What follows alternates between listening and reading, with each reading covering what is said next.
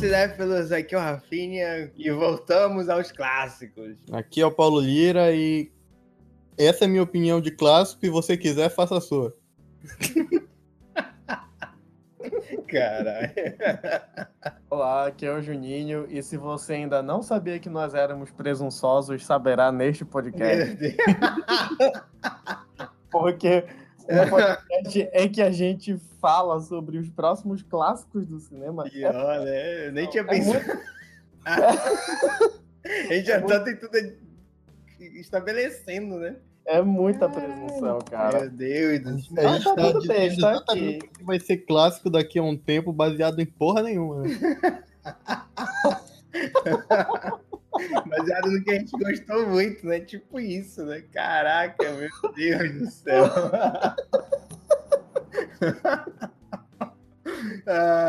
Sejam muito bem-vindos, Nerds.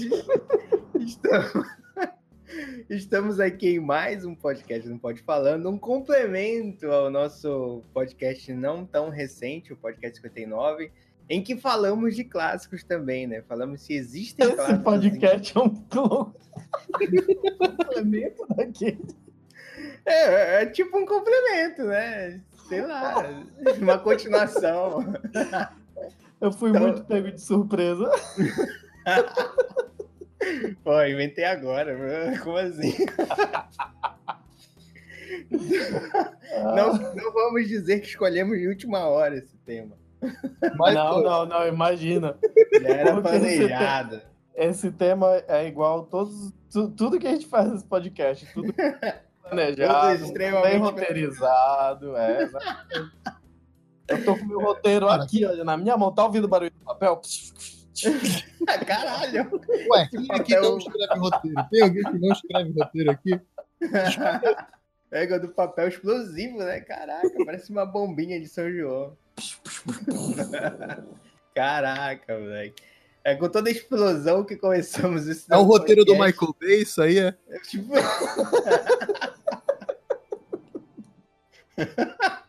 Ai, meu Deus do céu. Droga, Ai. usamos. usamos. É tipo, é, é tipo o roteiro do Michael Bay mesmo, caralho, mano. Chega pegando fogo já. E é com toda essa, essa introdução que iniciamos mais um podcast. Vamos falar hoje de clássicos novamente. E agora vamos falar de futuros clássicos, né? Quais são os futuros clássicos, né? Como o Renato falou aí, vamos estabelecer aqui cinco filmes que nós achamos que de- deverão ser futuros clássicos, né? Que daqui a 10, 20 anos vão começar a ser mais faladas, vão começar a ser mais cultuadas, sei lá. As pessoas vão ter outros olhos, né? Porque a geração, cada geração, né, vai mudando cada coisa, pensamento, época e tal. E aí talvez a recepção desses filmes que vão ser achados aí pelos adolescentes adultos do futuro sejam mais cultuados do que hoje em dia pela nossa, nossa era, né? Qual é, qual é o Provavelmente nome? não vai ser, mas. O quê? Provavelmente não vai ser, mas. Mas ok. Mas a gente Ah, tá é. tentando, né? A A gente é, Exatamente. Tá, tá aí, tentando. eu- a gente, essa geração é chamada de millennial, né? É, Não é isso? Nós somos os. O Reinaldo que, que, que falou Não. uma vez aí. Homens que nós, não amavam mulheres? nó-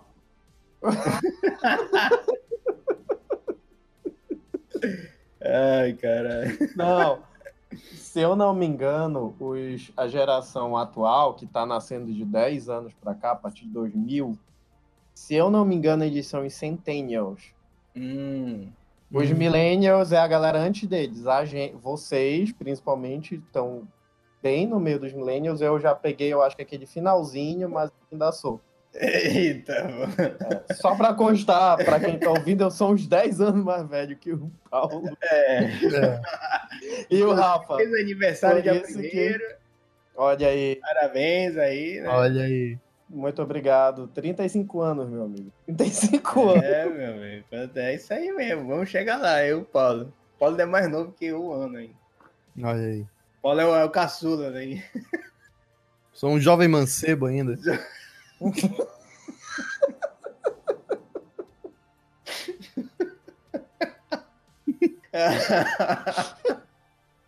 Pelo Passa uma amor de semana. Deus.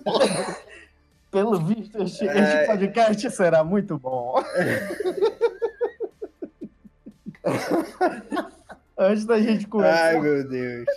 Efetivamente, antes da gente começar efetivamente, eu acho que a gente podia, Rafa, é, pegar. Eu não lembro exatamente se a gente definiu que era clássico no, Sim, sim. no podcast. Anterior a Não, esse, já que esse é uma continuação. uma continuação no outro. Ai, meu Deus.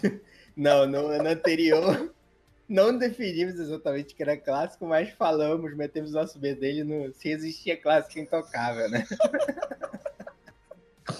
Se você quiser conferir, tá lá no episódio 59 desse podcast. A, ge- a gente, a gente tão presunçoso quanto este podcast dizendo que não existe clássico então Meu Deus do céu.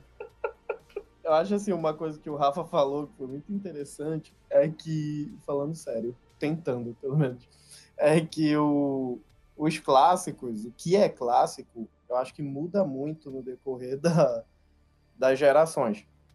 Então, assim, é, o, que eu, o que eu vejo é que foi o que eu baseei o meu, a minha escolha, pelo menos, não é pelos filmes que serão que fizeram mais sucesso, é que as pessoas falam, mas eu acho que é os filmes que vão ter relevância. Sim. Isso. Então, que é, que é o que a gente conversou um pouco sobre o que são os clássicos, né, da outra vez. Tipo, será que ele é relevante hoje? Né, eu acho que essa é uma conversa que a gente pode ter agora de, de quais filmes a, a gente se baseou, assim, a gente quis escolher de 10 anos para cá, de 2009 até 2019, filmes que, tipo assim, daqui a um tempo, como o Rafa falou, 10, 20, 30 anos, as pessoas vão olhar para trás e vão dizer, ah, esse filme é um- foi um clássico, é um clássico. Uhum. Por mais É, que exatamente. hoje, por mais que hoje, nesse espaço de 10 anos, a gente não consiga ver isso. Filme clássico é muito relativo. Não é só um gênero, não é só um diretor, não é só uma forma de fazer cinema. Então, da mesma forma que Cidadão Kane é clássico, Uhum. é, 2001, Odisseia no Espaço também é. Exatamente. Sim. São filmes completamente diferentes, têm uma história e, é, e têm uma relevância até hoje, por assim dizer. Né? Uma relevância de, de, até de contexto social, de cinema, etc, etc.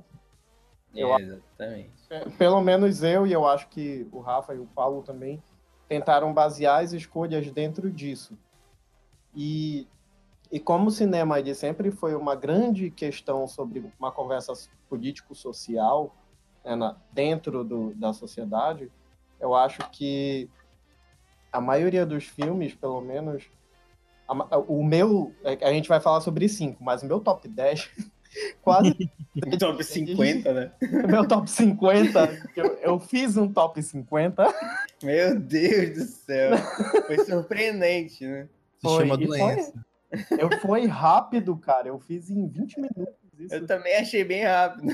É, Eu fiquei assim, nossa senhora, o cara É, fez eu- 50. Será que já tinha feito isso? não, não fiz, cara. Eu fiz naquela hora. O, o, Meu os meus Deus. Amigos. Jesus. Deus castigando, né? Caralho, o Thor chegou aí. Foi isso. Complicado. chegou aqui agora. É, mano. É, né? Mas eu. eu é, por- meus amigos vivem me sacaneando, que, que eles dizem que eu sou o cara da das listas. Uhum. Percebemos. Uhum. Você Até parece que tu não gosta, vive copiando as minhas coisas, seu copião. Olha aí. Caralho, onde isso? Tu, Tora, todas as listas que eu faço, vocês copiam. Ah, sim. É, isso aí eu não posso negar. Ora, Inclusive, Inclusive, esta lista. enfim, então eu, eu, eu separei filmes que eu acho que tem algum tipo de relevância é, de alguma forma político-social e que eu acho que tem potencial realmente para daqui a uns 10, 20. uhum. 10, alguns já têm 10 anos e são celebrados, né? desde do, Uhum. sim. mas alguns que, que, que já podem ser considerados clássicos e alguns que estão se tornando e alguns que irão se tornar, né? Uhum. É, a minha visão de clássico é, é exatamente isso, né? Por geração, cada geração vai mudando o pensamento, né? Mas, assim, na minha escolha também se baseou no que eu tenho essa def- definição por clássicos. Filmes que marcaram, seja o ano, seja a década, e que são falados até hoje, né? Mesmo que Exatamente. que geram discussão, né? Que tipo, ah, pô, aquele filme ele trouxe um ambiente, uma discussão social tão relevante pro que a gente tá vivendo hoje em dia, que ele já se tornou um clássico, né? Tipo aquele, ah, esse daí já nasceu clássico. Tipo assim, né? Uma expressão que é até um meme, mas é, ela, querendo ou não, é um pouquinho verdadeira, porque tem filmes que nascem relevantes o suficiente para já se tornarem um, um clássico, seja daquela, da, daquele ano, né, digamos assim, principalmente do ano, né? Tipo, Uhum. filmes que, que chamam tanto atenção esse ano, quando tu vai ver a atenção é tão bem recompensada que tu deixa, um, da- deixa esse filme na tua, ou na tua lista de favoritos ou então na tua lista de um de clássicos que tu já gosta, né? Clássicos não é somente, é porque todo mundo olha assim, ah, clássico, aí já pensa em filme velho, né? Filme antigo e tal. Sim, Mas sim, sim. Eu acho que vai muito além disso, né? Não é só filmes antigos, né, pessoal? Vamos, vamos ampliar esse pensamento. Então, só para eu entender aqui, é, hoje a gente vai dar algumas opiniões, né? E a gente disse, estipulou, assim, sei lá, cinco minutos antes do podcast, estipulou e a gente, Normal, normal.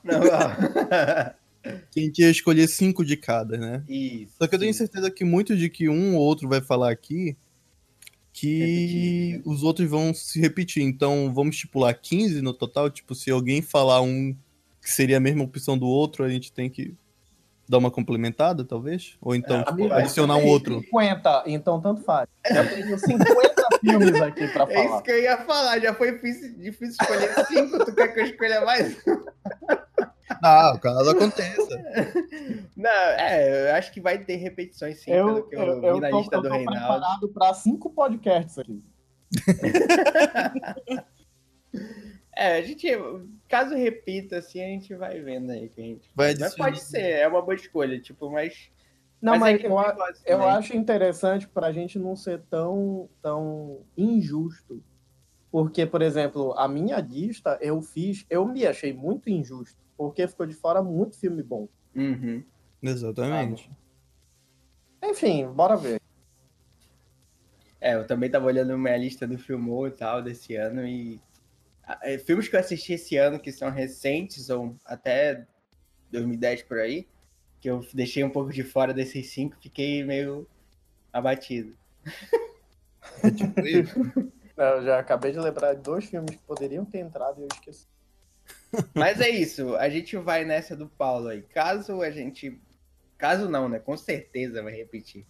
Mas aí a gente dá uma lembrada e escolhe mais um ali no meio. Quem começa? Vai? Reinaldo.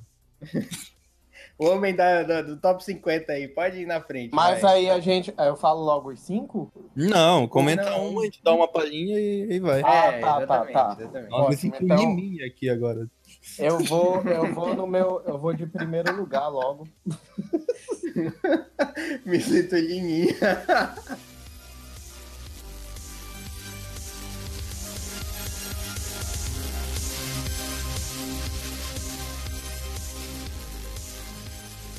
O, o, meu, o meu top 5, ele, ele não é um top 5 que eu ex- literalmente gosto de todos os filmes, mas eu entendo o potencial de todos eles. Mas o meu primeiro lugar é um dos filmes que eu recentemente eu vi, que é uma das coisas mais bonitas que eu já vi em toda a minha vida, que é Mad Max Fury Road, A Estrada da Fúria.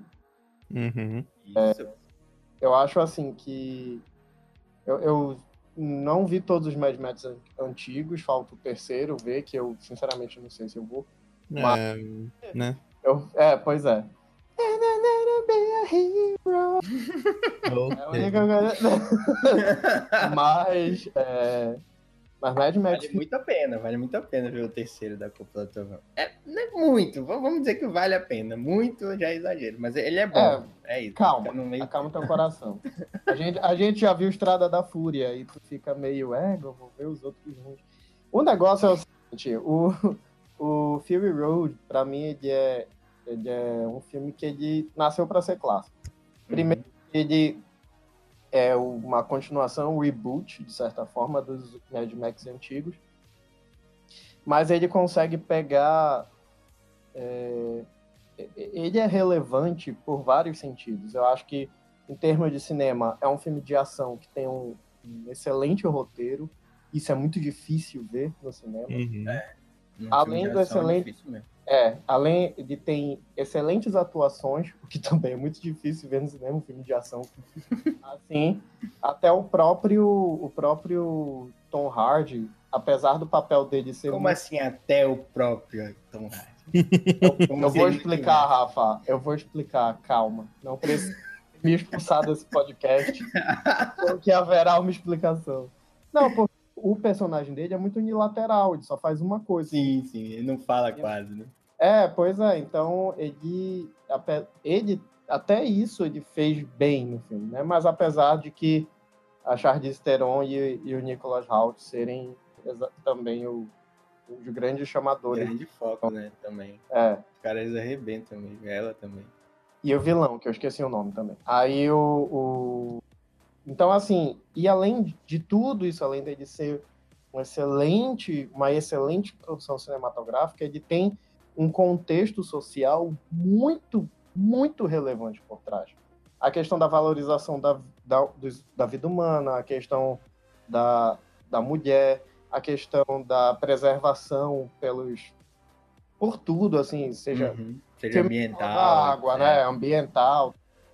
E, e é muito relevante, assim, o que é bem interessante, porque eu, eu, eu com todo o respeito, mas eu acho muito incrível alguns diretores que são mais velhos, né? O George Miller já tem o que mais de 70 anos, eu acho. Por aí. Diretores que são bem, bem idosos, que conseguem se manter bastante atuais ao, a, a, ao que é falado, assim, né? A atualidade mesmo. Uhum. O George Miller ele se provou muito, muito perspicaz, assim, muito inteligente fazendo esse filme botando um filme de ação no contexto social que a gente consegue analisar perfeitamente no nosso mundo hoje, né? Na nossa vida. É, eu acho que é um cara que ele tem uma visão de décadas, né? Porque ele, ele fez os, os pelo menos os dois primeiros Mad Max, ele tem também uma discussão social ali, tipo, Exatamente. Da, da, marginalidade da época, por aí. E, é, que era muito relevante para a época. Exatamente. Se tu vê o primeiro Mad Max, ele é tipo, não, não tá ainda num universo totalmente pós-apocalíptico. Ele tá se sim, tornando sim. ainda, né? O universo é. pós-apocalíptico. A polícia tem uma força especial lá e tal. E é muito louco também. e aí ele volta pra 2015 pra fazer esse filme, que ainda é atual, então é uma visão de um cara que tem uma visão, assim, muito clara sobre a época que ele tá vivendo. Verdade. É, eu gosto de Mad Max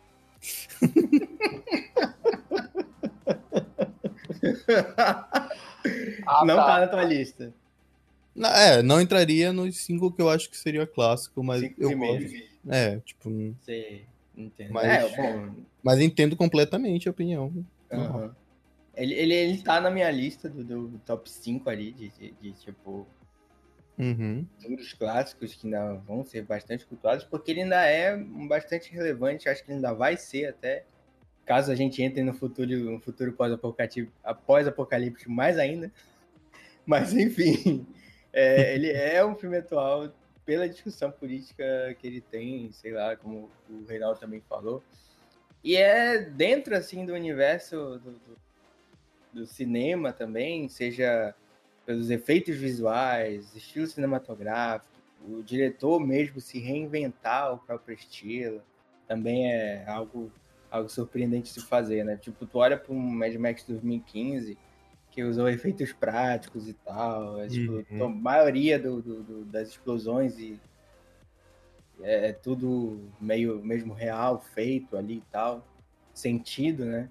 Uhum. E tu olha alguns filmes recentes que não são tanto assim, então tu faz a comparação ainda de tempo, né? É um filme de 2015, né? A gente tá em 2019, já passou aí, sei lá, quantos anos. Mas enfim. É, é um filme, assim, para mim, que me marcou muito quando eu vi. Eu tinha visto a trilogia, a primeira trilogia lá. Uhum. Vai ter mais filme, pelo visto. E eu espero muito que seja o George Miller ainda visualizando o seu tempo. E eu acho que isso vai ter, saca? Vai ter outros Mad Max em que ele vai, até onde ele puder fazer, vai, ainda vai ter essa visão futurista, né, que a gente chama. Eu não seria, tipo assim, eu não consegui. Eu, do mesma forma que a gente acha injusto, né? Deixar alguns filmes de fora, eu acho que eu não conseguiria colocar em tops. Entendeu? Tipo, o uhum. mais clássico e tudo mais. Não, eu não botei em top o meu, só uhum. tem cinco filmes ali aleatórios. Uhum, mas o que eu acho que, sem dúvida, vai se tornar um clássico e trazendo que é filme recente mesmo, é o Coringa, né? Que esse aí eu. Coringa! eu acho que da forma que ele foi feito, da tudo bem que o diretor ele deu umas pisadas de bola agora, depois do mas eu acho que ele tem tudo para se tornar aquele clássico que o pessoal, sei lá, tipo, o Exorcista, sabe? que o pessoal ainda, né? até hoje assiste e fala assim, ah, esse filme é um clássico e tal. Entende? Não por uma discussão. Claro que o Coringa tem muita discussão, né? principalmente uma grande discussão na parte psicológica, mas eu acho de o trabalho feito no filme é digno de ser considerado um clássico. Cara, eu concordo, inclusive era o próximo filme que eu ia falar. Eu acho que. Não se preocupe comigo, podem falar spoiler aí. Não, eu, eu, eu, não vou nem falar que é spoiler, eu vou falar assim. Hoje, não tem como a gente ver, né, de, de 10 anos pra cá, a gente não, não tem como olhar para filmes clássicos e filmes alguma coisa assim e não citar um ou outro filme de, que, de quadrinhos. Uhum. É, até porque tanto a Marvel quanto o DC, ou qualquer outro selo de quadrinhos, eles têm feito muita coisa boa. Muito, tipo assim, muita. Né? Até a própria Marvel, por exemplo, Vingadores, primeiro. O primeiro ele é um clássico já. Independente de, de, de, de se você gosta ou não, se o Martin Scorsese gosta ou não da Marvel. mas mas, querendo ou não, ele é, ele é um marco no cinema. Sim. Né? Ele, não, ele tá na minha lista, mas não nesses primeiros lugares, assim, tal. Mas vale a pena citar. E mais assim, o, a questão do Coringa, eu acho que ele é a... Eu, eu, eu, talvez eu possa usar esse termo, a consolidação de que os filmes baseados em revistas em quadrinhos, eles são é, eles talvez sejam mais para adultos do que realmente para crianças.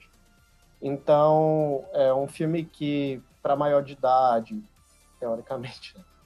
Uhum. não é exatamente maior de idade, mas é, é mas lá dos Estados Enfim, é um filme para maior de idade, um filme que, que tem uma conversa muito, muito, muito, muito, muito estupendamente relevante para o nosso mundo atual e, e que funciona dentro de um contexto de quadrinho, porque, ah, mas tu tá falando isso, como assim? Eu digo, amigo, Coringa se passa em Gotham. Gotham City, uma cidade que não existe, existe apenas na história do Batman. Então, é, é um filme de quadrinhos, mas é um filme de quadrinhos que fala coisas extremamente relevantes e é um filme de quadrinhos adulto. Né? Eu fico imaginando, assim, o, meus, meus meus priminhos, essa galera mais nova, que vai ver Coringa agora, talvez nunca vai entender. Né? Vai perguntar, cadê o Batman? Cadê não sei quem? Cadê não sei quem? Enquanto que a história, a história não é nem do próprio Coringa, a história é sobre loucura. Sobre Exatamente. Uma, que, uma, uma questão de, de, de uma pessoa que mentalmente saudável. independente se ela se torna um bandido ou não. Então, é... então eu acho que é um dos poucos filmes atuais que já nasceram clássicos. Assim. Sim. Até mesmo pela recepção do público, né? A recepção do público também foi bem boa. Bem boa Cara, mesmo. Eu, eu te confesso que eu me assustei. Eu tenho me assustado. O filme já tá chegando a quase um bilhão. Hoje ele dos 900 milhões. Eu estava vendo na internet. Então, hoje, dia 3 de novembro. Então, é, possivelmente até esse podcast lançado, talvez ele consiga, já está em um bilhão. Uhum. Assim, isso é muito louco, porque é, é uma é uma é uma uma valorização de uma de uma história boa e relevante. Então eu eu surpreso, mas fico muito feliz ao mesmo tempo. Sim. Eu eu gosto muito de Coringa. eu vou meter meu B dele, sei que ainda não vi, mas eu vou meter meu B dele numa coisa que eu tava até discutindo sexta-feira, que era que a grande adição a grande é, adição pro personagem do Coringa, a grande adição para esse filme que tornou esse filme tão bom assim, provavelmente é tão bom, é justamente o problema psicológico que eles tratam lá, né? Do tipo hum. do, do hum. da risada compulsiva, né? Que é um problema real e tal, e, e, acho que essa é a adição que tornou o filme tão bom assim, como vocês gostaram. Sim. Uma adição a mais pro Coringa, né? Trouxe um problema, assim, pessoal, real, além do, da questão social e tal, que deve ter e tudo mais. Eu, eu acho que é o que causou a estranheza em boa parte da galera, que é a questão de você humanizar o personagem. Sim. Entendeu? É, porque, assim, é, eu entendo a galera que eu que ficou preocupada com a, com a, a valorização do Coringa, mas eu acho que o problema não foi exatamente a questão do personagem, foi a, que, a questão de você humanizar um, uma doença, né, um personagem que é claramente doente, uhum. e, e botar ele na vida real. Por quê? Porque tem gente que não tem maturidade, tem gente na vida real que não tem maturidade de, de, de de dizer, não, realmente eu vou encarar isso apenas como uma, um espelho da sociedade. E pode ser que ela, não, é, é isso, é a minha vida e eu vou ser assim, né? Inclusive, Exatamente. É, é bastante perturbador você pegar pessoas que dizem, eu me identifico com Coringa. Ah, uhum. assim, né? Calma. Não, não, quero estar perto dessas pessoas em algum momento. Mas é, foi até interessante porque o filme estreou mais ou menos no mesmo tempo que as manifestações no Chile.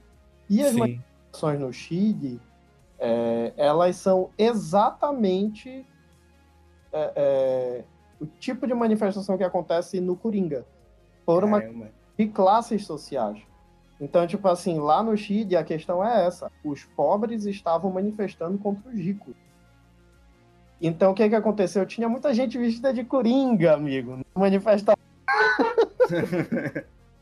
Olha que só onde a arte eu... vai, né, cara? Exatamente. Caraca. Quando eu olhei, assim, eu disse, cara, essa galera é doida, tá vestida de coringa, não sei o que. Eu fui ler reportagem. Eu não tava ciente do que tava acontecendo no Chile. Uhum. Aí e ver é exatamente isso. O, a maioria pobre foi manifestar porque os ricos estão ficando muito ricos. E os uhum. pobres mais pobres. Então eu digo, caraca, bicho, como assim? Como a, a, ainda, né? Porque quando eu vi o filme, eu digo, que louco, pobres e ricos. Ah, nossa. Quando Isso eu... nunca acontece, vai acontecer. Aqui. É. Aí, então, assim, é, até essa questão político-social, social, basicamente, que o filme trata, foi muito real. Não apenas a questão do, do da, das dificuldades com as doenças mentais, né, que, que, as pessoas têm, mas a questão social. Eu acho que isso fez o filme tão importante e vai continuar sendo, porque no que eu entendo, os sistemas, sejam socialistas, sejam capitalistas, não adianta. Eles sempre vão ter dificuldades de classes, sempre vai ter uma diferenciação que não vai ser uma coisa que vai ser banido. Então, de certa forma, sempre vai ser um filme muito relevante. Exatamente, exatamente. Tem o apelo também do personagem, né? Tipo, o de 2000, o Coringa do Half Ledger até hoje também é cultuado, né? E é outro Sim. filme aí que pode entrar nessa lista, né? Mas é de 2008, o Reinaldo Barroso. Pois é, aí eu barrei para ser de 2009 para cá. Mas eu pensei, só eu queria fazer uma, duas menções honrosas, que são filmes que já estão se tornando clássico, apesar de não estar nesse tempo que nós separamos. Que é O Cavaleiro das Trevas, que eu acho que é um filme bastante relevante até hoje e onde os fracos não têm vez. Não te... Égua, selado. Só Com que ele é certeza. 2007, olha. Ué, Não é dava igual. pra entrar. Eu fiquei com muita vontade. que ele- Primeiro ele disse 2000, aí ele depois coisou aí. É, porque 2000 ia ser muito problemático, bicho. É, Seria, Ia cara. ser, ia ser complexo. ia ser mais difícil mesmo. Ia. Ai, ai, mas bem, vamos, vamos continuando. A- a- O minha, na minha lista, cara, vou falar logo desse aqui, já que a gente tá num âmbito meio político e tal, nessa discussão toda. E o, pra mim, é o filme do ano passado e é o Infiltrado na Clã, que é o, o, o filme mais recente do, do Spike Lee. E Uhum. eu acho que ele, ele se passa na década de 70, 70, 80 por aí. E ele ia compor, ia compor uma história real de um policial que se infiltrou na Ku Klux Klan. Uhum. E pra mim, é, esse filme ele se torna relevante por isso, entendeu? Porque é o, o- a- a- ele faz um- uma conexão com, com, a, com a atualidade no finalzinho, que ela não só te pega de surpresa, como ela meio que te acorda, assim, entendeu? Pra, Sim. Dizer, olha, isso aqui não acabou, entendeu? Isso aqui ainda tá acontecendo, isso daqui ainda é muito relevante, e a gente precisa acordar para combater, para ficar mais atento sobre esse tipo de, de, de movimento que anda acontecendo. E aí eu vim vendo atualmente que cresceu muito casos de racismo, seja principalmente no futebol Sim. e tal, Sim. que todo dia, todo final de semana de jogo, agora eu tô vendo que tem um caso novo de racismo. E não só no futebol, claro, enfim, todo lugar tem, mas onde tem mais repercussão da mídia é, é por aí, pelo futebol, pelos jogos de futebol que tá tendo. Onde parece que os caras têm prazer de deixar evidente ali, sabe? Eles sabem que estão sendo filmados e tal. E mesmo assim eles ficam fazendo saudações nazistas, essas coisas assim. Então cresceu muito. Com essa. E também cresce também. é, Novas produções que também discutem essa coisa do racismo, que é o próprio Watchmen, que é o mais recente, né? Sim, sim. Uhum. O Watchmen que virará clássico.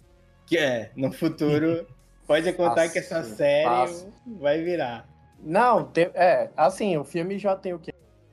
Então, 10 anos. celebra muito o filme. Então, eu acho que é- com a série a ideia é de se potencializar. Sim, É muito Com bom. certeza. Com Então, certeza. Mas aí, Rafa, eu, eu, eu, eu tava pensando, voltando a essa questão do racismo, é, que eu gosto dos infiltra- de infiltrados na clã, mas eu vou te ser bastante sincero. a minha próxima escolha, porque como o, o- como é, o Paulo já, já barrou meu, já falou do meu Coringa, eu tenho que falar o próximo. né? O meu, o meu próximo, na verdade, os meus dois próximos, é, ele, para mim, eu acho que eles falam melhor sobre essa questão do racismo do que Infiltrado na Clã, apesar de que Infiltra- Infiltrado na Clã faz sobre o Ku Klux Klan. Sim, É. Porque o meu próximo é Corra. Sim. olha aí. E eu, sinceramente, cara, Corra é um filme muito peculiar, porque é, acho que a discussão sobre racismo em cima dele é muito, é muito, é muito o que é o cinema. Você pegar uma situação, o, o que é contar uma história? Você pegar uma situação completamente louca, que, né, que é a de Corra, e você discutir uma, uma, uma problemática é, social, né? Então, Corra, um filme de terror e não sei o que, que a galera usa os negros para serem os receptáculos das pessoas mais velhas. É, é perturbador, é meio doido. Pode acontecer algum dia, não me assustaria. Não me Mas, assustaria. é, mas eu acho que ele consegue conversar, não melhor, mas melhor. eu particularmente prefiro Corra a Infiltrados na Clã como filme, mas eu acho que os dois têm uma discussão bacana e eu ficaria com Corra. Que eu, daqui a um tempo vai se tornar um bom clássico, hein? Tô, tipo, Sim, sim, Sim. com certeza. Até porque o, o- os dois diretores, sejam o Spike Lee e o Jordan Peele, eles já Exatamente. trabalham essa questão há, há- muito tempo. Lee, né, que ele Sim, tá sim, desde os sim. anos 80 trabalhando essa questão de, de racismo, etc.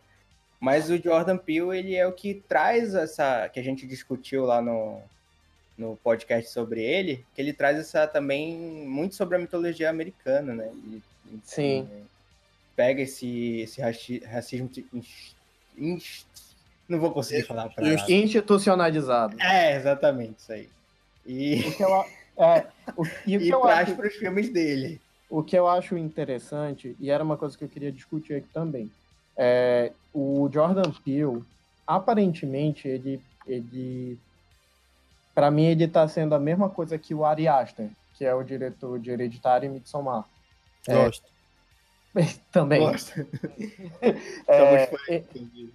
eles, eles estão construindo uma carreira como diretores, porque o Jordan Peele também é ator, mas como diretores estão construindo uma carreira em que futuramente, se não todos, a maioria dos filmes deles serão celebrados como ou cult ou clássico. Uhum. As coisas. Eu, eu acredito que nós estamos vendo o nascimento dos novos Hitchcock, por assim dizer. Sabe? Sim, tanto eu não tenho medo de falar isso. Tanto com, com o Jo- talvez principalmente com Jordan Peele, que, que, que o terror do filme dele é mais um suspense do que terror. Mas é, mas o, o- mas os dois eles têm eles têm pelo menos como tá caminhando né, a carreira é, de diretor deles, tá indo muito para eles serem dois caras assim que são potências. Vão ser nomes celebrados no cinema, né? Os Vão, dois têm dois vão. filmes, né, até agora, então tá E são dois construindo, né? E são dois filmes que tu fica. Sim. Tu entendeu o que tá acontecendo? Filme. Nos dois, nos dois. Eu não coloquei nós nessa lista, mas é muito fácil que nós também virem um filme. Eu preferi colocar Corra, porque é o primeiro do cara, e no primeiro filme o cara já chegou com voadeira no peito. Uhum. E eu acho até que ele tem mais importânciazinha do que o próprio nós, né? Sim, sim, discutir algumas coisas. sim. Nós temos uma discussão um pouco diferente, né? Sim. Mais familiar, sei lá. Não, na verdade, a discussão de nós ela é quase completamente diferente de Corra. A diferença, e é o que é legal do Jordan Peele, é que ele, é que ele celebra a questão dos atores negros, né? Então, a gente eh, tá vendo aí, por exemplo, em Corra, o Kaluuya concorreu ao Oscar, um cara mega Uhum. bom.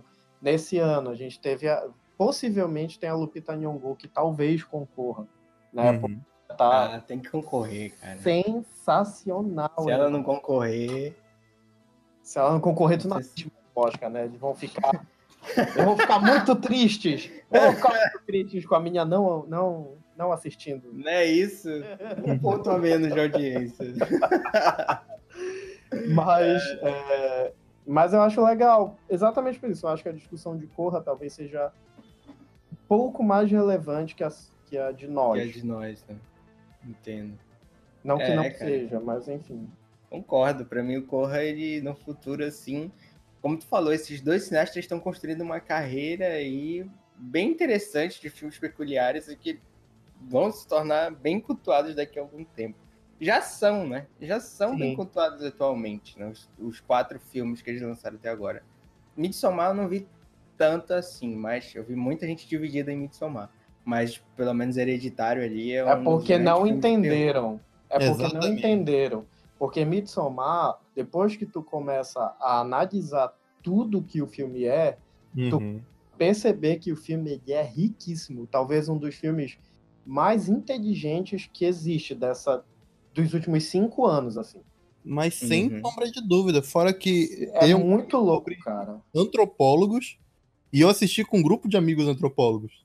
Eita. Nossa, vocês devem ter viajado real, moleque. Porra, o Paulo assiste com, com psicólogo, com antropólogo, com biólogo. Porra, assiste sozinho. Com... É isso aí, mano. Tem Mas- que chamar pra essa roda de conversa aí, pô. Porra, eu convido, não vai? Eita! Olha aí, DR agora, Dudu. Gente, DR em pleno podcast. eu, eu vou tomar conta aqui do podcast enquanto eles discutem aí. Né? Mas, mas uma coisa que o Reinaldo falou é verdade. Tipo, não acho que foi o Rafa, na verdade. Que esse filme ele tá muito dividido. Eu vejo muitas pessoas falando mal de Midsommar. E vejo muitas pessoas fazendo piadinhas, dizendo que, ah, eu pensei que era um filme de comédia, eu ri o filme todo. Gente, como é que vo você é doente? Não, mas é isso que eu te falo. Eu, eu fui com amigos que riam, eu ri. Só que é isso que a gente tava conversando depois. Eles, não, eu não sei como tu gostou desse filme, esse filme não é bom. Eu disse, tá, por que você riu? Eu falei pra eles. Uhum. Ah, não, porque eu achei engraçado. Eu disse, não, você não achou engraçado. Você riu de nervoso. É. Aí ele disse, é, foi mais ou menos isso. Eu disse, pois é, o diretor Não, cara. O pior é que teve o que ele queria. realmente engraçado. Não, não, Eu não tem sei se como o pessoal tá acostumado engraçado, bicho. com, Eu não sei se o pessoal tem é, acostumado, sei lá, com Zorra Total, com comédia de careta, que eu chamo. Que tem algumas coisas nesse filme que são um pouco chocantes. E as pessoas realmente estavam rindo, principalmente em, em close-ups de face e essas coisas assim. Caralho. Tô com medo E- de ver só isso. Não, mas tem coisas que realmente, por exemplo, a cena que o cara tá, tá, tá fazendo sexo com a menina lá, que ficou aquelas mulheres lá atrás. Todo mundo fala dessa cena ainda. Até hoje eu tô Não, curioso. coisa, essa, essa cena, ela, ela é engraçada Ela tem um, um tom alguns assim. aspectos, é, especialmente Mas é nervoso, tu sente. que a mulher vai começar começa a empurrar ele, né? Aham. Quando você analisa o contexto da cena, você não vai achar ela engraçada. Você Exatamente. vai dizer, mano, era por isso que ela estava fazendo aquilo. Que onda, cara, não sei o que, não, égua. Então, é bizarro. Uhum. Sabe? É É. realmente bizarro. Uhum. Aí, o, o... Mas, enfim, não é de Midsommar que a gente tá falando. pois é, né? É... Vamos lá, vai, Reinaldo. Corra, corra, corra. o meu próximo da lista, porque eu acho que a conversa é muito similar, é Django Livre. É, Django livre, pode crer. eu, eu não acho que seja é, o melhor filme do Quentin Tarantino. É, e eu, sinceramente, não acho que seja o melhor filme desses 10 anos do Quentin Tarantino. Porque eu Uhum. gosto muito mais de Bastardos Inglórios do que de Django. Uhum. Sim. Porém, eu acho que Todavia. Porém, todavia, eu acho que Django tem muito mais potencial. Inclusive, é um filme que é muito mais falado do que o próprio Bastardos Inglórios. É. Sim. Então, é, eu acho que Django se transformou. Eu acho que a questão de Django é muito parecida com a de Corra. Ele tem uma, uma valorização de um personagem marginalizado que faz com que muitas pessoas, não apenas os negros, se identifiquem. É porque é uma adaptação de um Exatamente. conto alemão, né? É uma adaptação de um conto alemão trazido pro cenário do Velho Oeste americano e contado por um personagem negro. Aí você já é, É uma- é, é, já- muita coisa na história, né? Uhum. É, enfim, como filme, não é um dos meus filmes preferidos, apesar de eu gostar bastante, assim como a maioria dos filmes do, do, do Tarantino eu gosto bastante. Só que eu acho que desses, dez, desses últimos filmes do, do Tarantino, desses 10 anos pra cá, e eu tô incluindo Era Uma Vez em Django Livre seja o mais, o mais capaz de se tornar um, um clássico moderno, um clássico atual. Né? Sim. Bom, a gente já tem aí do Tarantino, Cães de Aluguel, Pulp Fiction, filmes dele que são os mais celebrados. Então, quando, a- quando se conversa sobre Tarantino, a galera acrescenta Django Livre nessa lista. Acrescentam Kill Bill, não acrescentam Os Oito Odiados, não acrescentam Bastardos Inglórios, eles acrescentam Django. Então, é, eu acho que é o com mais potencial e o Tarantino não podia ficar fora da lista. É verdade. Pior. Apesar dele que ele ficou fora da minha. Ih, rapaz. Mas é isso aí. Tá. Eu, eu concordo com, com, com o Reinaldo Django Livre, que é justamente isso, né? Ele, ele marca um pouco a época. É um cara que ele meio que desconstrói ali o, o personagem do Django, traz um personagem, é, coloca ele como um personagem negro, né? Diferente das outras adaptações. Uhum. E coloca nesse, nesse contexto do, do, do, cara que é marginalizado, vira o herói e tudo mais. É interessante algumas entrevistas do, do próprio Jamie, Jamie Foxx, né, falando que ele estava interpretando o Django no início já como herói, né? Ele, o Tarantino puxou um pouco a orelha dele, aí depois ele foi entender o contexto do personagem, né? E é, é bem, bem louco isso, cara. Eu gosto, eu gosto bastante de Django. Gosto. Duvido, eu, eu, sendo sincero, eu não sei bem se ele vai se tornar um, um, clássico no futuro, né? Não sei. Eu talvez eu tenha dúvidas disso. Porque apesar dele ser bem falado, eu acho que o público esquece um pouco dele. Apesar por, até porque o Tarantino já tem os clássicos dele, né? Mas, mas eu acho que tem uma possibilidade, sim. É, eu, eu, eu concordo com o Reinaldo. Uh, quando a gente conversa muito com as pessoas sobre Quentin Tarantino, Uh, normalmente esquecem até mesmo que o Bill, que é um grande clássico dele, Cães de Aluguel, mas sempre vai ter o Django. Django Sim. marcou muitas pessoas. Né? A pessoa, ela, ela. Até porque é um filme que tem o DiCaprio, né? E o DiCaprio ele é meio que um meme ambulante. então. Um meme ambulante, caralho. Na época ele ainda. Uma, uma das melhores atuações. Sim, Sim, com certeza. E ele não tinha ganho o Oscar ainda na época, né? Então tava todo esse negócio. Então ele é muito mais lembrado como um clássico do que eu acho que outros trabalhos do Quentin. Mesmo não sendo o melhor filme do Tarantino mesmo. Uhum. Isso é verdade. Ah, vamos ver. Eu tô em dúvida entre falar em dois aqui de dois diretores que eu gosto muito. Mas vamos lá, vou começar com, puxando o hereditário, né? Tá. Ou a gente já falou de hereditário, eu tô perdido. Não, não. Não, não, não. A gente, a gente só, a gente só citou ele. De né? alguma forma, é. Uhum. Cara, Hereditário, ele é um dos poucos filmes de terror atuais que ele não precisa te assustar com um jumpscare. E ele é um filme de alta qualidade. E Nossa, te prende.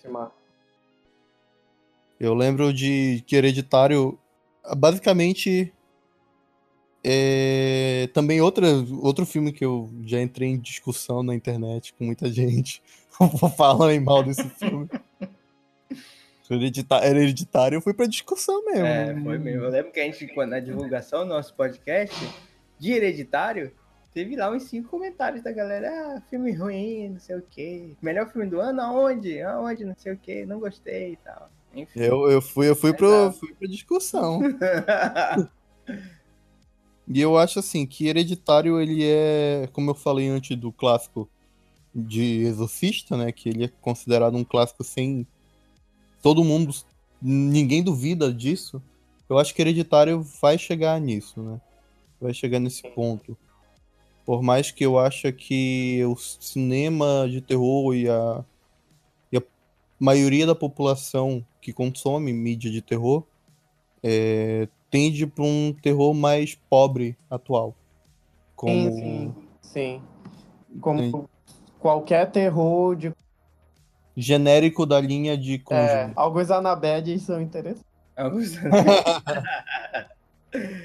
é, Só um. Acho que só defendo um Annabelle, o resto pode jogar no lixo. É, Mas eu, eu gostei do primeiro Conjuring, assim, mas de resto. Não, calma. É... O segundo também é bom. Não é tão bom quanto o primeiro, mas. Uhum. Uhum. Uhum. Uhum. uhum. Próximo.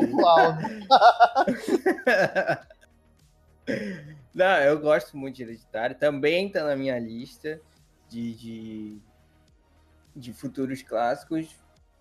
Mas ele, ele tem uma discussão muito. Ele leva um terror para uma discussão familiar, né? Claro que ele é parte pro, pro terror em si, mas ele tem ali é, problemas familiares internos, né? Tem uma perda muito muito grande na família e tem a Fa culpa... fala fala muito sobre uma questão que é muito parecida com a do Coringa, que é a da doença que é as doenças mentais também, Sim, né? Sim, também. Tem essa conversa. E é o clássico, ame sua família, mas Fique com o um pezinho atrás. ame, ame, Saiba ame do passado, família, né? Mas conheça o passado esteja, dela. Mas esteja preparado para. Exatamente. E não me escute falar isso.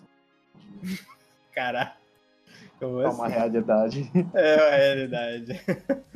É, então ele traz toda essa discussão de Pedro, problemas mentais e tudo mais, a, a, a, a mulher, a mãe de família e tal, sofre todos esses essas surpresas né, inesperadas, né, de que a avó fazia parte de um culto. Então, ele, ele traz esse ambiente de terror muito bem trabalhado, né, sem apelar muito para sustos, mais para narrativa. Se difere de todos os outros terrores que são produzidos ao longo do ano e soltos assim é, para a galera ver. E, e, eu não tenho dúvida de que o Hereditário também pode se tornar um, um futuro clássico aí, se não já é, né? Ele já também é muito cultuado. O pessoal fala de Ari Aster, fala mais do Hereditário, né? Apesar do filme novo, como a gente falou, já ter sido lançado. Não, mas. Hereditário é hereditário, cara.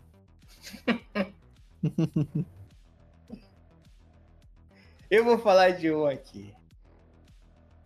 Esse aqui é para derrubar os haters.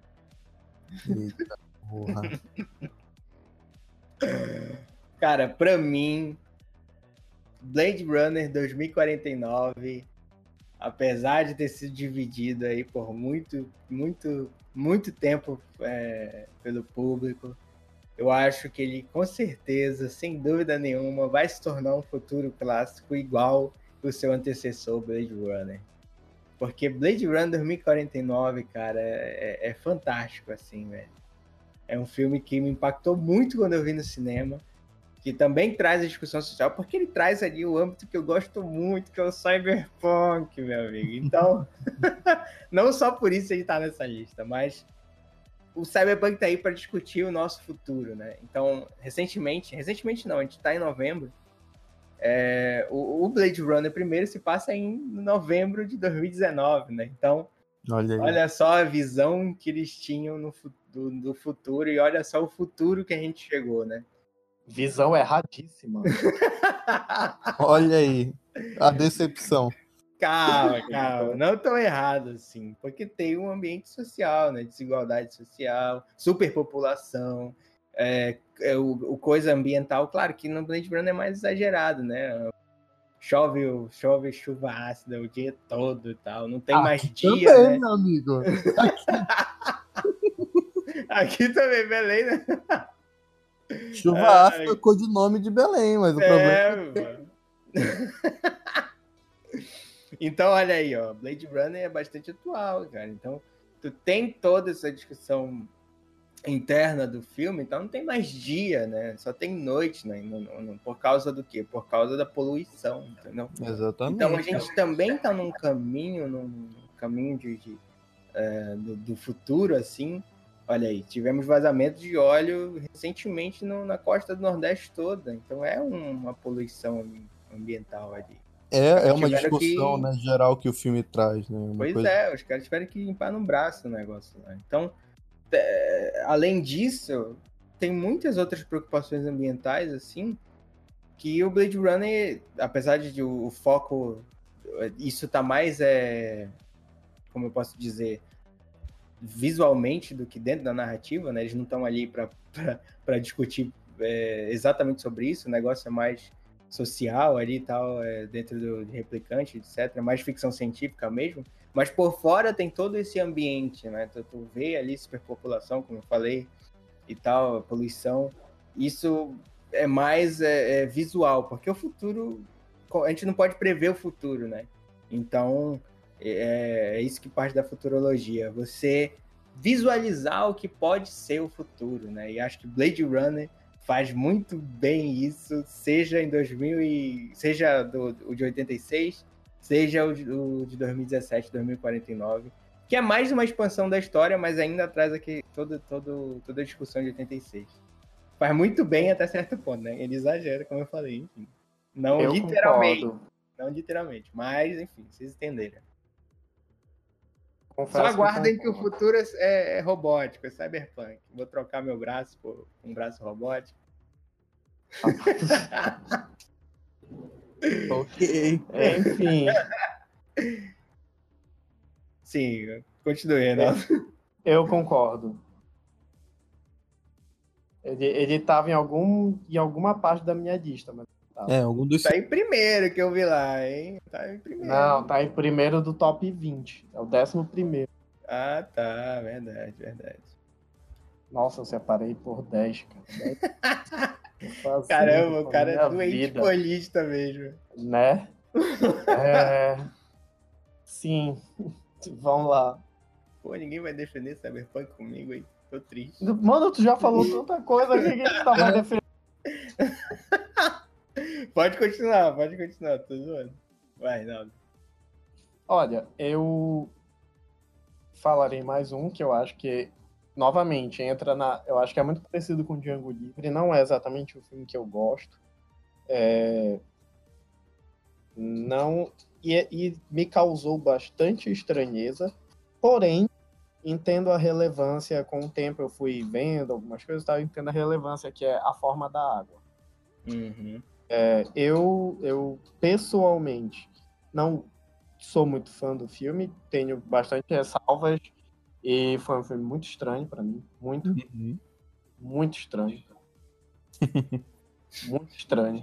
Mas, ele, é, mas eu achei muito interessante a, a discussão dele, porque ele discute muito sobre a questão de intolerância, sobre a questão de minorias, sobre a questão de, de aceitação, e isso é uma, uma, uma conversa muito relevante uhum. e pelo andar da carruagem vai ser uma conversa muito relevante para alguns vários anos, se não todos os que temos pela então, eu, eu achei muito bacana.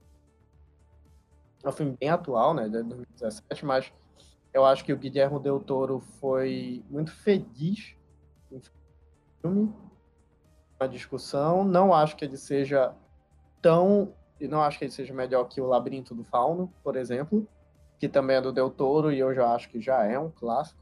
Uhum. Mas a gente fez essa escolha de 2009 para cá, né? Fauno é de 2006.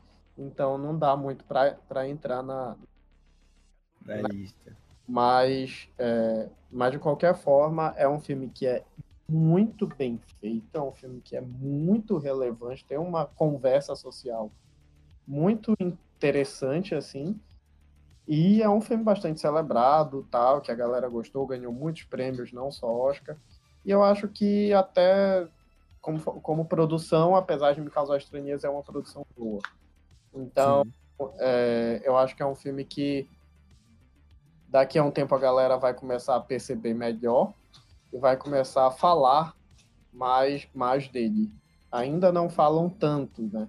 Mas eu acho que, que daqui a um tempo as coisas elas vão dar uma mudada, assim. É, cara, eu, eu não posso, eu não tenho muito a falar porque Guilherme Del Toro, eu sou, sou muito fã do Guilhermo. Mas é, é, eu, eu acho um filme excelente. Né? Eu, eu, gosto muito de como ele aborda. Gera estranheza, mas é para gerar mesmo. Sim, sim, sim. ele foi feito para isso. Então, é sensacional. Eu gosto muito do, do, do, da forma da água. Por mais que eu tenha assistido o quê? Duas vezes, faz tanto tempo, me deu até vontade de assistir de novo. É um filme muito bom. O A Forma d'Água, ele tem o Reinaldo já, já falou muito bem dele, mas ele também tem o. meio que um, uma certa metalinguagem ali para homenagear também ali alguns Hollywood, né? Não sei. Acho que Hollywood trabalhou muito por muitos anos monstros, é, monstros no cinema e ele a, meio, né, ele não adaptou uma história antiga, né? Mas tem ali aqueles boatos, né? Porque tem uma história bem antiga que é bem parecida. Mas tem também todo ali um, uma homenagem ao cinema mudo, tem também hum. uma, uma, uma, cena belíssima lá de dança. Acho que isso me encantou muito bem, muito no filme, além das, do, de toda a questão racial, xenofóbica que, que tem no, nele, que o Del Toro já trabalha há muito tempo no, na Benito Fauna, etc. Então eu gosto muito também dessa, dessa metalinguagem que ele traz, né? de homenagem, assim, para Sim, sim, Hollywood. Um cara que é apaixonado por monstros e filmes, né? como ele mesmo disse no, no, no discurso dele com 15 Oscars, na, segurando 15 Oscars ao mesmo tempo. ele tava lá com três Oscars, assim, discursando. ai, ai, mas é isso, é um grande filme. Outro que as pessoas gostam muito de criticar, mas eu gosto muito do filme, que é o Mother. Opa! Vamos sim, lá. Sim. Esse filme é uma forma. Temos um podcast também sobre moda. Nosso terceiro, quarto podcast foi sobre moda, é interessante. Exatamente. E sai da porra da pia. o Reinaldo demonstrando todos os seus dotes teológicos pra gente. Exatamente, olha aí. Foi, uma, foi, foi louco. Foi louco. Cara, o, o, o, o mãe ele sofre a mesma coisa do hereditário, né? As pessoas têm preguiça de pensar um pouquinho. eu, sei, eu sei, gente, eu sei, eu sei. Não precisa me instigar, eu sei essa vertente aí que diz que cinema é pra, pra se divertir. Ok. Mas tem filme que é pra pensar também, entendeu? É... Mas eu também sou da vertente que cinema é arte. Então... Exatamente. Pois é. E tipo assim, você não pode ir pro cinema apenas achando que só é diversão ou só é arte. Você tem que assistir os filmes da forma correta, né? Se você for com uma cabeça de arte pro, sei lá, Vingadores, você pode até forçar uma interpretação, mas é entretenimento puro. É. Se o filme te, te der pode, algo mais de... pra você pensar, é bom você, tipo, tentar pensar sobre o que ele tá propondo, né? É sempre bom observar o que o filme se propõe, né? Além do entretenimento, além do, do. Tipo, enfim. É, é tipo o, o Guerra Infinita, né? Ele não é só entretenimento, pelo menos no que eu vejo, né? Ele vai é, propondo alguém algo além disso. É, eu gosto mais de Guerra Infinita do que o próprio Endgame, porque eu acho o Endgame muito fanservice. Não reclama de fanservice. não, Guerra Infinita, se você parar pra analisar, tem mais conteúdo que. Ah, sim, mas é o, é o que eu falei propõe e tal. Sim, sim. O Ultimato é um grande recorte ali de 10 anos. Não, né? Ultimato não é um grande filme, é um grande espetáculo. É, tipo isso. É, exatamente. Que não quer dizer que ele seja exatamente. Eu, eu, tinha uma, eu tinha dado uma definição para ele, que, porque, tipo, os filmes da Marvel é sempre filmes evento, né? Que eram os Vingadores, né? Eu Sim. vejo o Ultimato como outra coisa, além de um filme evento. Eu, eu esqueci o que eu tinha falado. Pois é, voltando pro Modern. eu, eu acho sim que as pessoas veem o Modern de uma forma que ainda. Sei lá, ainda é muito.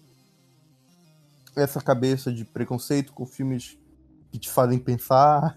e. Diferentão. Tem uma né? simbologia por trás de tudo. Isso, entendeu? Eu acho. É tipo as pessoas têm que entender o cinema igual ler livro.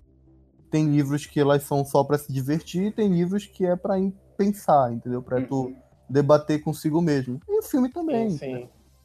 E as pessoas ainda não, não, não, por mais que cinema seja uma arte muito que já faz muitos anos, né? Já faz um bom tempo, as pessoas ainda não conseguiram criar essa ideia na cabeça e ficam degladiando na internet o que é cinema, o que não é, etc.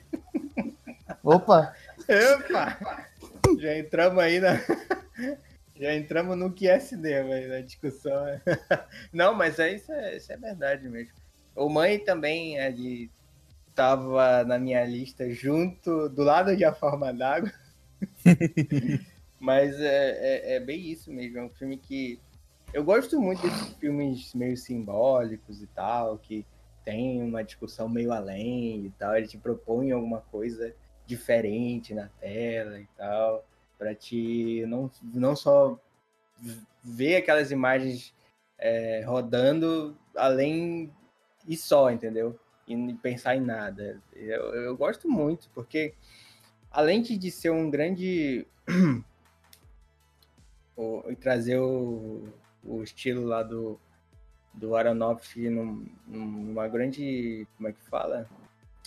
Eu, eu acho que ele tem uma grande construção cinematográfica, para botar assim, então, é, dentro do filme, né? Porque ele é cheio de. de é, é, dentro de um ambiente apenas.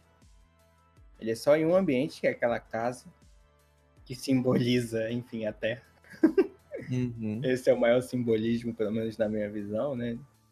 Então, ele é dentro de só ambiente, e mesmo dentro só daquele ambiente, ele consegue te transportar para vários momentos, seja grandiosos ou não. Porque Ele ele, consegue transportar para o mundo inteiro. É, exatamente, entendeu? Ele, ele den- dentro de uma casa, ele consegue te, te botar em conflitos sociais, conflitos raciais, em vários tipos de conflitos, e tu Sim. fica. Porque o clímax dele é todo. É uma loucura só, entendeu? Uma loucura no fato, no, no, no termo de. é, do que tu tá vendo na tela, né? Tipo, são muitas coisas que vão acontecendo em sequência com, com eles lá que tu fica impressionado, entendeu? Fica meio. Aquilo te impacta, né? Te, te dá um impacto, né? Tipo, tu começa com dois personagens, aí depois três, quatro, e quando tu vê, tem todo o mundo inteiro ali pra tu observar e tentar refletir sobre aquilo. Eu acho que é um- uma grande reflexão mundial ali que o, que o Aronofsky tenta fazer, né? Faz um, faz um tempinho que eu vi, então. Mas ainda lembro possível. Eu lembro como se fosse um. ainda lembro como se fosse ontem. Eu, eu não, não sou muito fã. Acho que a conversa dele é muito doida. Não condiz muito com, as, com, os meus, com a minha ideologia, com o que eu penso, com as minhas crenças. Porém, ele, ele foi um filme que eu coloquei como um filme que não tem como, ele já nasceu. É, independente de eu gostar ou não, acho que não é essa. Aí. 10 tá lá como um filme que com certeza vai ser vai ser conversado ainda mais como ele conversa muito sobre essa questão de, de preservação ambiental e isso é uma questão muito recorrente no no mundo então a relevância dele é grande,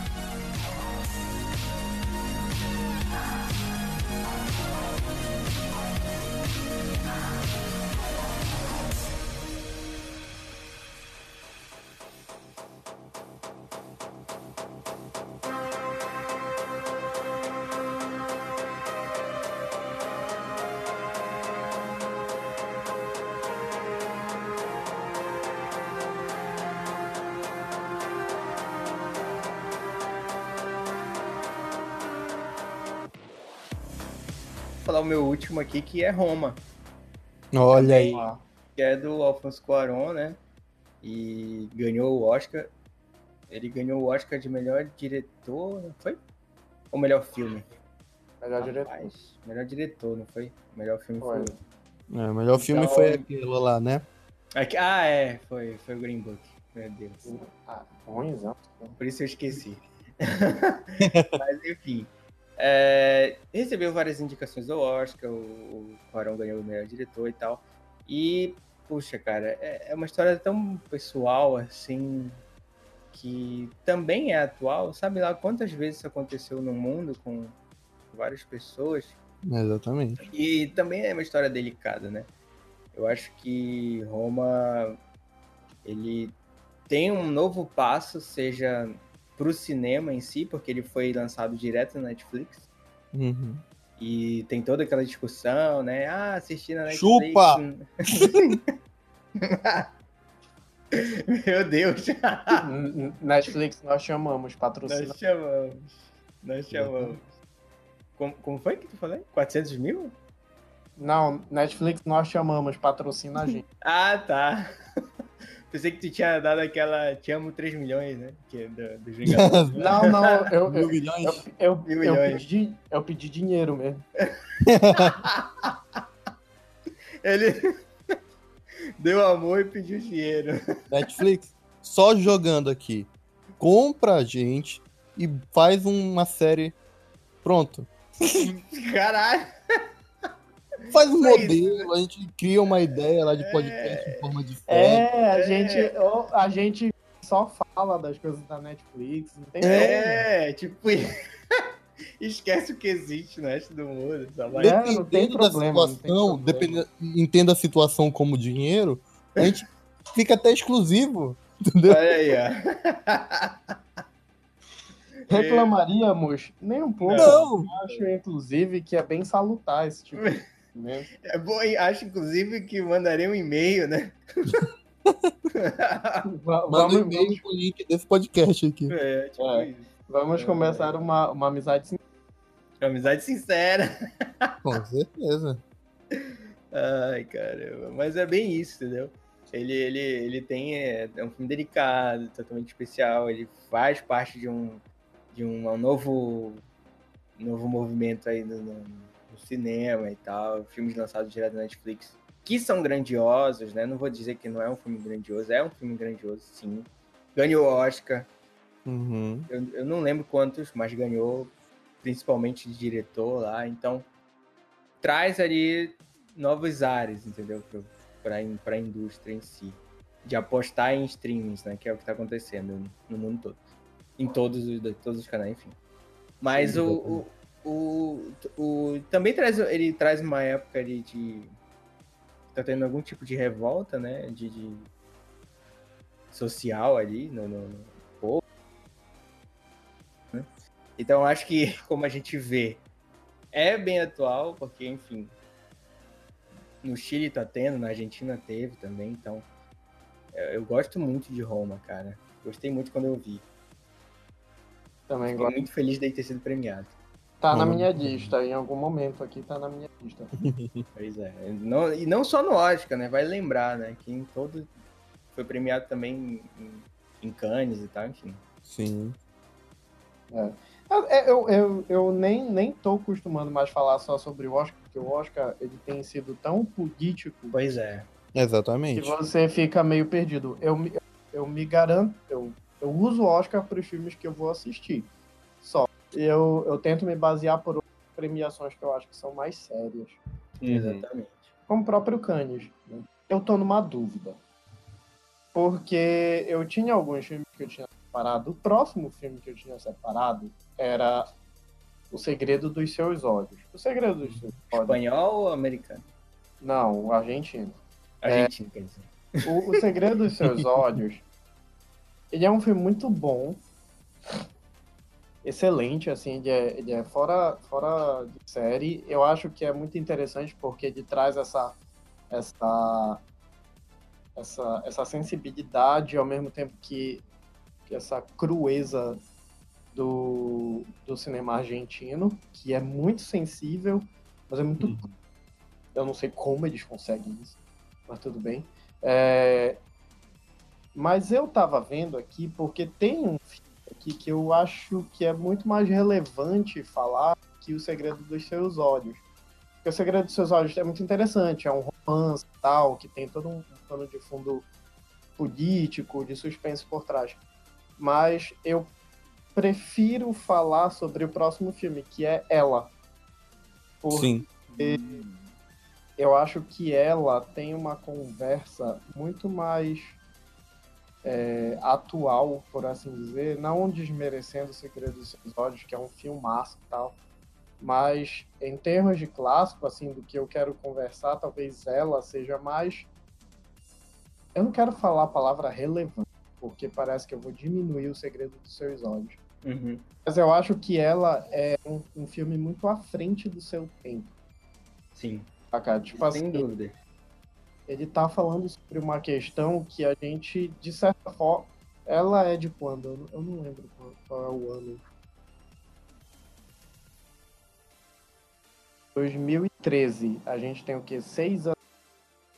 Seis Hum. anos atrás ele discutiu umas coisas que a gente começado a, a dar o...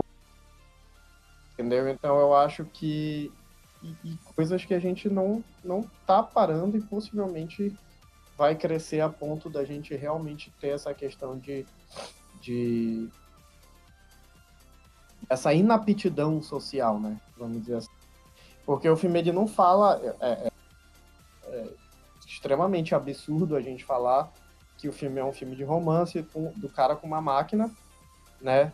Porque na verdade ele é um grande filme sobre, sobre o quanto nós estamos nos tornando pessoas socialmente inaptas Uhum. o, o quanto a, a- a internet, ou rede social, ou a própria tecnologia tem transformado o mundo num mundo completamente. Apesar da gente conversar com pessoas de todos os lugares do mundo, a gente ainda é, se tornou mais solitário, de certa forma. E eu acho que ela. Nossas bolhas, né? Exatamente. E ela discute exatamente isso. A realidade atual, que é uma realidade que a gente vê que ela cresce cada vez mais.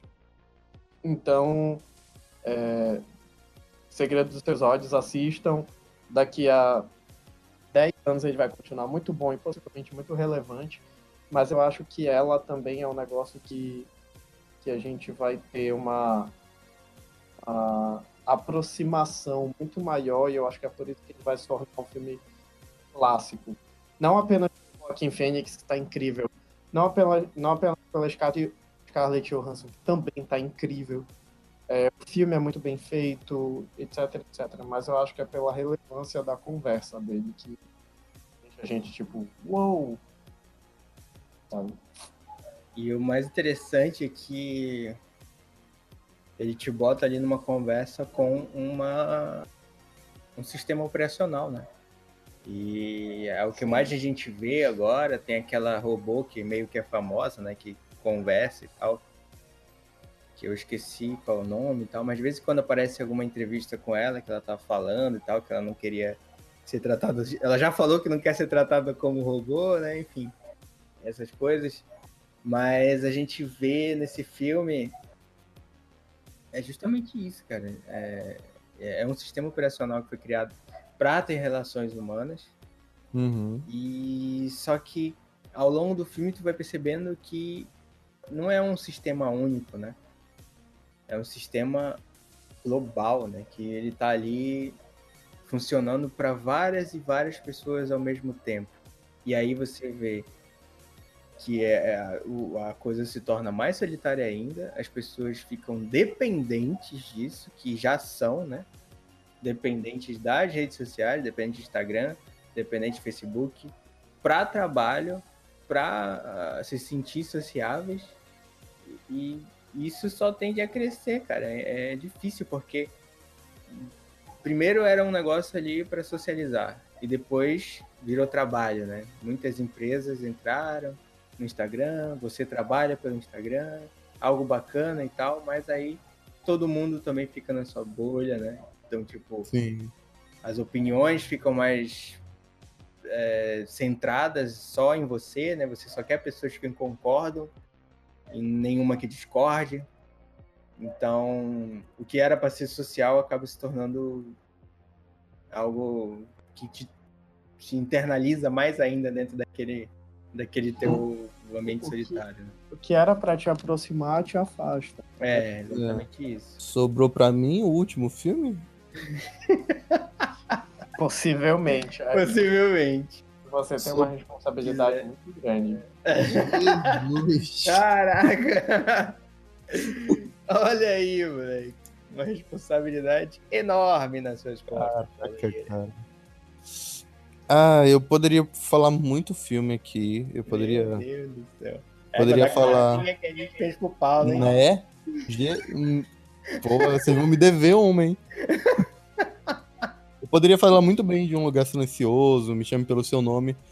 Cisne Negro, inclusive, mas eu vou um pouco mais fundo e vou em Lapiel que Habito. Cara, eu acho que o, o trabalho do Almodóvar em Lapiel que Habito é uma coisa que é tão é tão fora da cachola, né? Ninguém esperava, então ninguém estava entendendo uma situação que poderia culminar naquilo. Almodóvar acho... é dodói, Almodóvar é o quê? Doidão? Dodói, dodói. É, porra!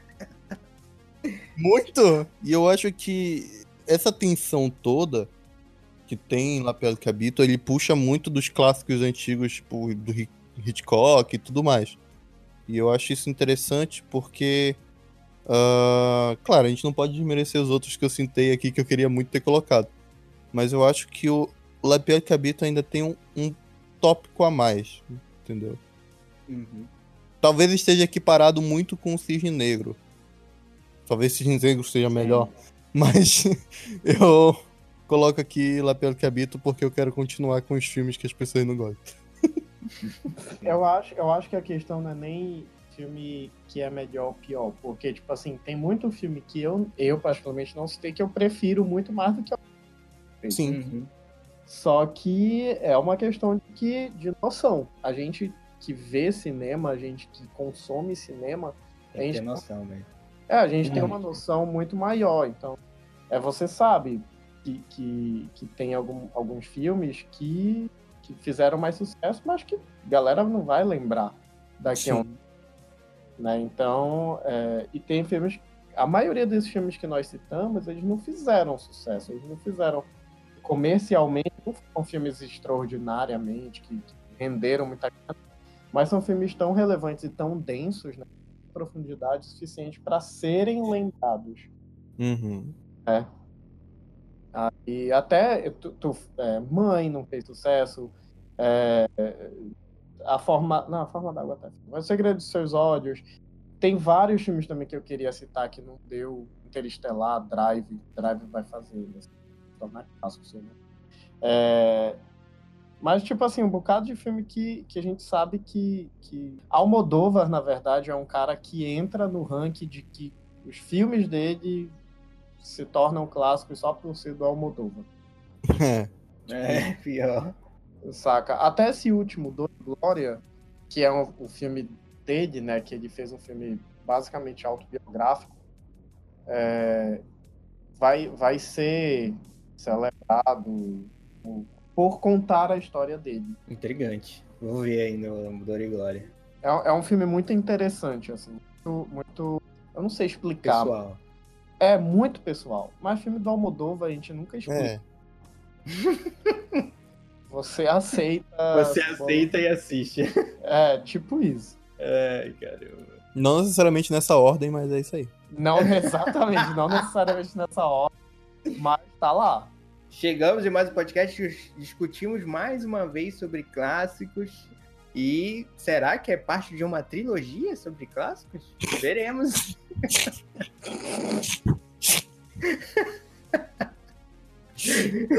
A parte 2 de uma trilogia.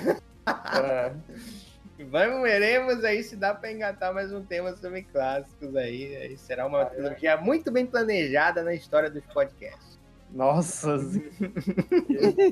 estupendamente, eu tô até assustado. Do, do, do quão tão bem planejado é. Não é isso, rapaz? Olha só. É, Mas tô é isso. aqui impressionante. E- Eu estou impressionante. Eu não estou nem impressionado. É, tá impressionante. Ai, caramba. Mas é isso. Deixe suas redes sociais aí, Paulo Lira. O que o público tem que fazer para essa trilogia sair? Essa trilogia cast? Enfim, é isso. Vai lá. Vamos lá, comecem aí que eu termino essa porra. Vai lá, Reinaldo. É, vocês podem me seguir, eu arroba Rei Belém. É, eu tenho. Vocês podem me seguir pelo simples fato de me seguir mesmo, mas eu tento, eu tento botar conteúdo lá, né? Porque Eu tento. a galera vê só minha cara, assim, estranho.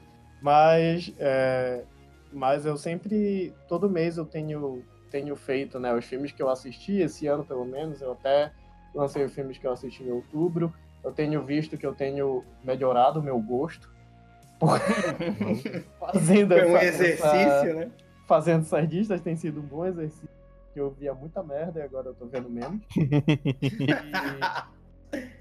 E, é, e tem sido bacana, assim, porque eu tenho conseguido unir uma coisa que eu realmente gosto com uma coisa que eu gere informação, gere conteúdo.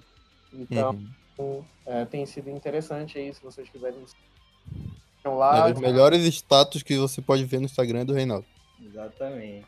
Muito obrigado, meu querido. Tá mais no aniversário dele. Esperem até o próximo ano. Meu Deus do céu.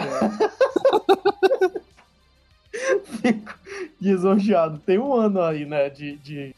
Esse ano foi um ano de. de... Meu Deus, é a primeira vez que eu vejo o aniversário badalado. Putz, foram uns tri- 50 stories só de, de, de- queimação do Reinaldo. Normal. Normal. É... Sim, eu até me perdi aqui. É isso. E o Não Deste Mundo, que voltou com. Exatamente! É, é, tá. É, eu tenho um canal no YouTube chamado Não Deste Mundo, página modista. Eu tenho sido bem relapso em relação a ele, mas tá lá. Conteúdo que é, que é legal. Eu, particularmente, se, se eu não fosse o dono do canal, eu assistiria. Afinal, é. somos presunçosos aqui. Somos presunçosos nesse podcast. Então, se você não percebeu isso até agora, no final do podcast, a gente fala pra você. Nós somos. Nós somos. Então, eu veria meu, eu veria meu canal no YouTube. Eu veria. Tudo legal. Eu ouviria meu podcast. Veja lá eu ouviria meu podcast, a gente falar as merda que a gente fala aqui, dizer que a gente entende, dizer que Martin Scorsese está errado quando diz que o filme da Marvel não são bons. ah, exatamente. ele, não viu, ele, ele, não viu Pantera Negra nem Soldado Invernal. É, só foi. É verdade. Não viu mesmo. Nem se esforçou. Isso porque ele é cinéfilo, mas ok. mas nós continuamos gostando dele. É, Exatamente. Isso, isso indubitavelmente. Continuamos gostando dele. E veremos o filme dele do final. Com certeza pagaremos pau pra esse filme aqui. Com certeza, com certeza absoluta. Três horas e meia de muita marcha. Vamos lá. Meu Deus, é três horas e meia de. Sim, três horas e meia. Grande Jesus. Falando nisso, vou fazer uma propagandinha aqui, né? Olha aí, olha aí. Da nossa cidade, né? Um dos cinemas que eu gosto de ir. No Libero vai ter uma sessão antes de entrar na Netflix, hein? Olha aí. Libero. É sério, vai. antes de entrar na Netflix vai ter uma sessão no Libero, se eu não me engano, dia 18, alguma coisa assim, mas já tá lá. Parece que segunda-feira já tá aí os horários. Pra, pra, a grade completa, no caso. Pra quem não sabe também, o Cine de Bereluchar, Belém, é tipo o cinema alternativo. É. Ele só, e ele só lança filme assim que é filme artístico, filme de arte. Hum. Filmes que são mais. mais. mais é, bons. É, mais bons né? que, não são, que não são tão comerciais ou não e... comerciais. Então normalmente eles lançam lá e é uma página. Página já.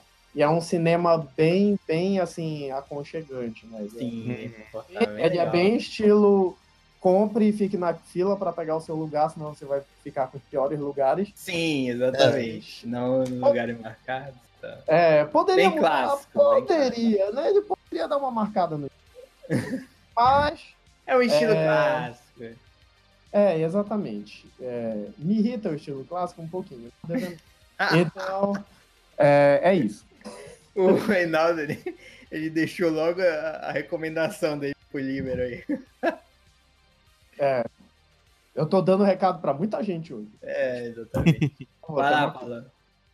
Uh, quem quiser me seguir também, igual o Reinaldo falou, só por seguir, é sair lá no Instagram, Paulo Lira Neto. E normalmente eu trago coisas aqui do podcast, do Cine Pocket também, que agora, né? Opa, coisa nova. E do site, do canal do Rafinha também. Uh, normalmente também eu tenho um projeto na parte de cervejaria e hidromelaria. Então, quem tiver curiosidade, só colar que a gente conversa lá. Aquela cerveja personalidade, personalizada. Eita! De personalidade também, né? De personalidade também. Se chama dislexia, gente, desculpa. Uma cerveja personalizada de personalidade. De personalidade, olha aí. Exatamente. Cerveja personalizante. Olha aí. olha aí. Meu Deus. Então, só seguir lá e é nóis. E quem quiser. Quem quiser, não. Você vai compartilhar esse podcast com os amigos. Escutou, Daquela... gostou, compartilhe. Ajuda Exatamente. muito. Ali. Dá uma força muito grande. Avalia lá também no site, né? Exatamente. Mas... E se porventura, e se porventura você acha que a gente não fala sobre os comentários da pessoa, porque as pessoas não comentam.